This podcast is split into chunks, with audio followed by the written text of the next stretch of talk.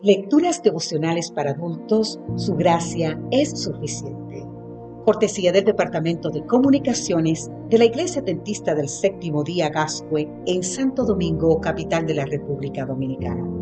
En la voz de Sarat Arias.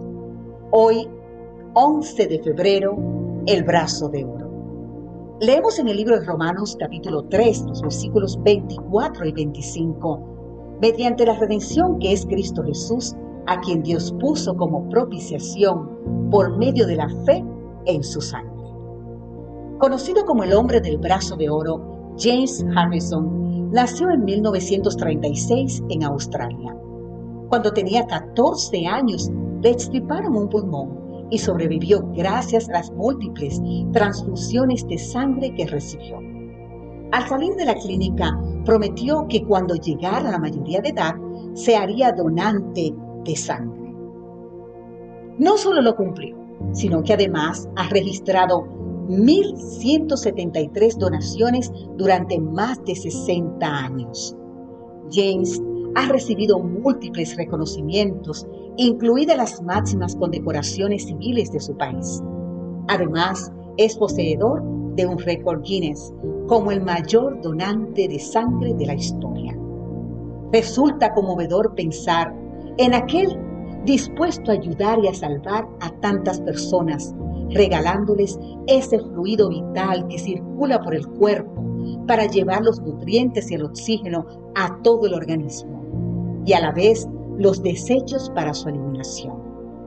Sin embargo, más conmovedor aún es pensar en aquel cuya sangre fue derramada para eliminar nuestros desechos del pecado, llevar el nutriente y el oxígeno salvífico y asumiendo el costo de nuestras faltas, morir en nuestro lugar.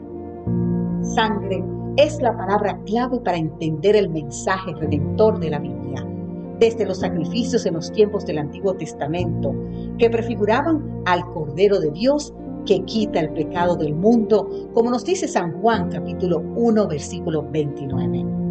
Más aún, la sangre resulta absolutamente fundamental para comprender la obra y el ministerio de Cristo. La sangre como símbolo de una vida entregada voluntariamente para rescatar al pecador y la sangre como el derramamiento de la vida misma. Al igual que la palabra cruz la sangre de Cristo expresa el sacrificio y la muerte redentora de Cristo. Gracias a nuestro Señor Jesucristo, quien tiene el verdadero brazo de oro y es el mayor donante del universo, podemos nacer de nuevo.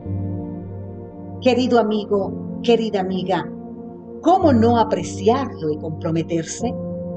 Que la decisión de Spurgeon sea también la nuestra si no estamos dispuestos a morir por Cristo, no tendremos ningún gozo en el cielo de que Cristo murió por nosotros.